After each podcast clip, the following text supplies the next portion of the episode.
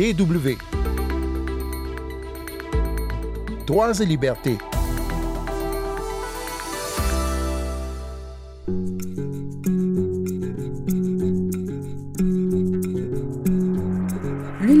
C'est l'Organisation des Nations Unies pour l'éducation, la science et la culture. Elle est notamment euh, chargée d'aider à conserver et mettre en valeur le patrimoine des différentes cultures, isolément et collectivement, afin de sauvegarder ce qui est considéré comme le patrimoine de l'humanité tout entière.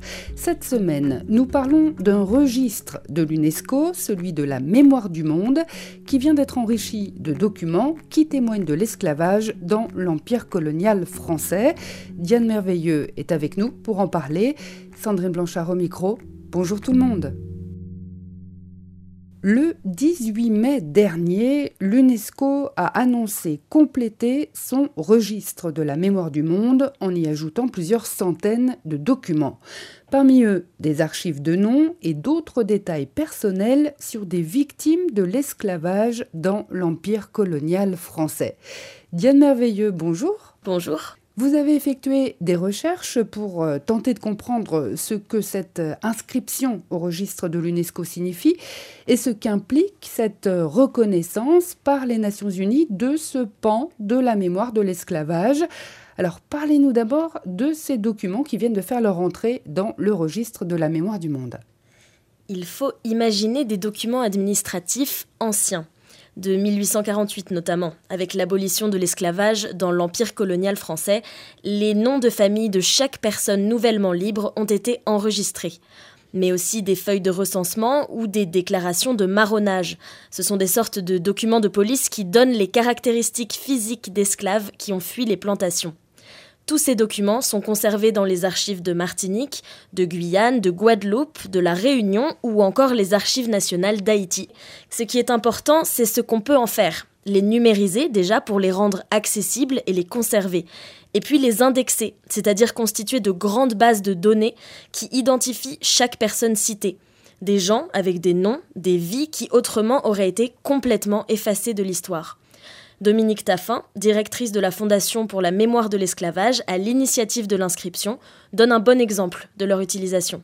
Des mémoriaux à l'esclavage ont été érigés au cours des dernières années, dont la forme matérielle, c'est justement des listes de noms, des stèles où euh, les personnes euh, peuvent regarder si euh, le nom de leur famille apparaît.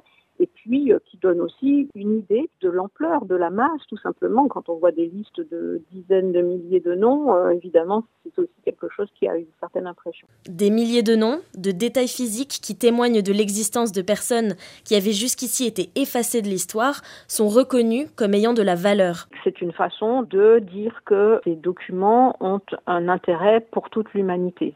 Ce sont des documents évidemment qui concernent des territoires donnés, des époques données, et le fait de les labelliser ainsi, c'est une façon aussi pour euh, la communauté internationale de euh, reconnaître d'abord l'histoire de l'esclavage et surtout, euh, dans ce cas, les personnes qui ont été mises en esclavage, euh, ce sont des personnes, et c'est une histoire qui font pleinement partie de l'histoire de l'humanité et qui doivent être traitées comme telles. Avec le registre Mémoire du Monde, l'UNESCO constitue un patrimoine documentaire international. Il reconnaît l'importance des archives, facilite leur préservation et leur accessibilité. Et à qui s'adressent ces archives-là en particulier? Les descendants de ces esclaves d'abord. Le plus souvent, ce sont des personnes individuelles ou des associations qui ont voulu retrouver le nom de leurs ancêtres. Une manière pour eux de revendiquer des origines pendant longtemps considérées honteuses et de réhabiliter leur mémoire. Un besoin de reconnaissance que Faxon Banda, chef du programme Mémoire du Monde, identifie aussi dans toutes les communautés d'ascendance africaine. L'importance de cette inscription au registre réside dans le fait qu'il y a eu une énorme augmentation de la demande mémorielle parmi la diaspora des personnes afrodescendantes au cours des 20 dernières années. Je pense qu'il y a de nombreuses raisons derrière, l'une d'entre elles étant le besoin de comprendre les racines et l'histoire des personnes réduites en esclavage dont descendent de nombreux Africains de la diaspora. Ils veulent comprendre à quel point ils sont enracinés dans leur passé, cela leur donne une identité et cette identité est importante pour négocier beaucoup de choses dans le monde moderne. On a souvent négligé les personnes asservies comme si elles n'avaient pas d'histoire, mais elles en ont une, elles ont des descendants. Ils veulent comprendre clairement d'où ils viennent pour avoir un sentiment d'enracinement culturel, d'une identité ancrée. C'est très important pour les personnes d'origine africaine et les Africains en général. Donc une euh, politique mémorielle internationale en vue d'une sorte de réconciliation entre les peuples, c'est ça? Oui, voilà. Mactar Ndoye, représentant du Haut Commissariat des Nations Unies aux droits de l'homme et sénégalais, en est en tout cas persuadé. Mais ça intéresse tout le monde, ça doit intéresser l'Europe, ça doit intéresser l'Afrique, avec un regard peut-être différent, mais la question mémorielle, elle intéresse tout le monde. Parce que c'est comme ça qu'on se réconcilie, parce qu'il y a beaucoup de ressentis. On sait comment l'histoire s'est passée. Parce que colonisation, esclavage, c'est un déni de nos droits humains, de notre dignité humaine? C'est le déni qui nous blesse le plus quelqu'un qui dit ah ça n'a jamais existé ou oh ça fait des siècles ne nous parlez plus de ça ça ça blesse beaucoup les Africains c'est comme si on piétinait la mémoire de leurs ancêtres donc c'est ce genre de clivage là qu'il faut casser le registre Mémoire du Monde, c'est une tentative de dialogue et de coopération sur des enjeux historiques dans l'objectif de pacifier des relations. Pour Faxon Banda, le processus d'inscription au registre en lui-même montre déjà une volonté de chaque pays d'avancer. Cette inscription en particulier a été soumise par la France à Haïti. Cela montre qu'il existe une volonté de faire face au passé, de l'affronter, aussi difficile que cela puisse être. Ça permet de comprendre ce que signifiait à l'époque d'être un esclave et ce que ça signifie aujourd'hui d'affronter ce passé, d'être capable de s'en relever. Et puis d'envisager l'avenir avec beaucoup plus de confiance dans l'espoir que les nations puissent s'unir, qu'elles soient colonisatrices ou colonisées, qu'elles puissent poursuivre ensemble l'agenda du développement. Alors évidemment, il ne s'agit pas là d'un remède miracle. Même une meilleure promotion de l'histoire de l'esclavage et de la colonisation ne peut pas tout résoudre.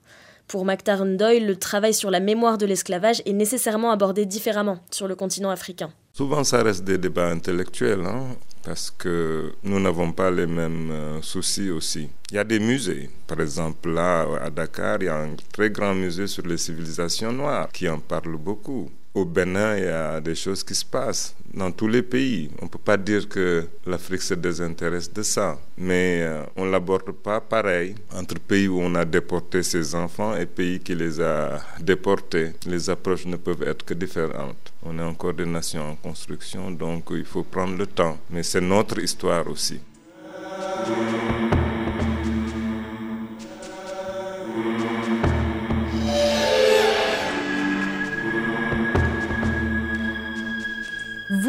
Écoutez toujours Droits et Libertés sur les ondes de la Deutsche Welle. La transition est toute trouvée. Comment, sur le continent africain et particulièrement en Afrique de l'Ouest, envisage-t-on alors les mémoires de l'esclavage? Le continent fait face à des réalités différentes, mais comme toujours, l'histoire laisse des traces qu'il faut savoir identifier. Ibrahim Atioub est historien sénégalais, recteur de l'Université de Dakar et spécialiste de l'historiographie africaine, de la mémoire de la traite et de l'esclavage en Afrique. Diane Merveilleux, vous l'avez interviewé lui aussi.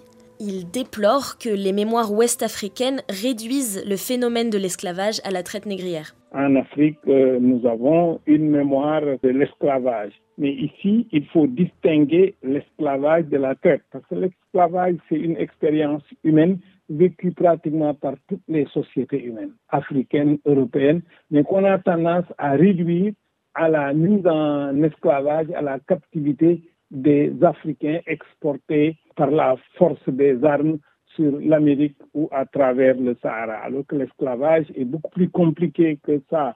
Euh, ça remonte à des temps antérieurs à l'Atlantique et donc euh, ça a laissé des traces.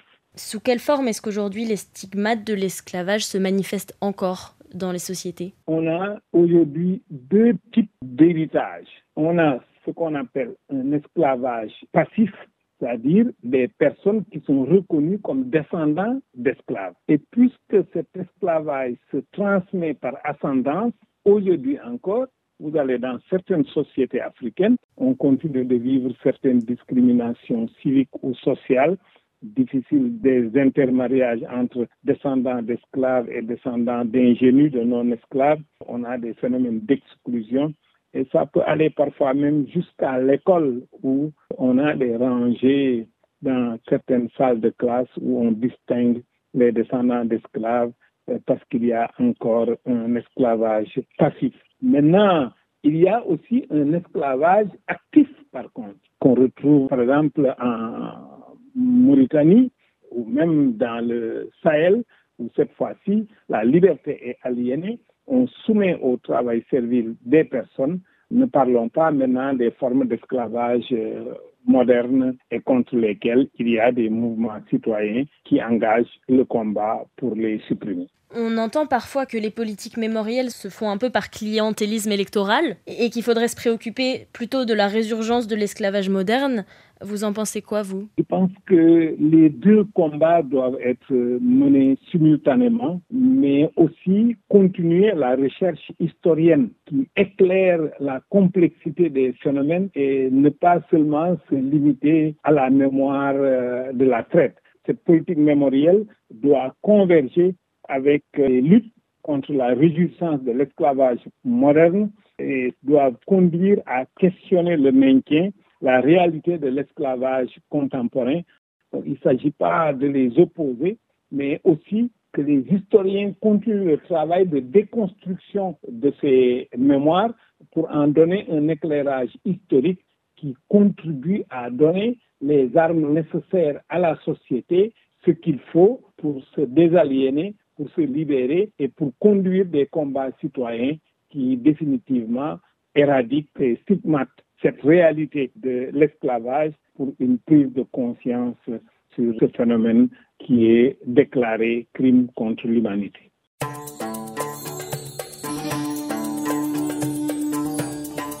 C'est la fin de ce magazine sur l'entrée au registre de la mémoire du monde de l'UNESCO. De nouveaux documents qui témoignent de l'histoire de l'esclavage dans l'empire colonial français. Merci Diane Merveilleux pour euh, vos recherches.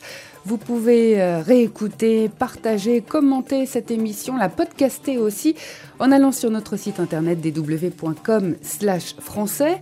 Rendez-vous la semaine prochaine et d'ici là, ne lâchez rien.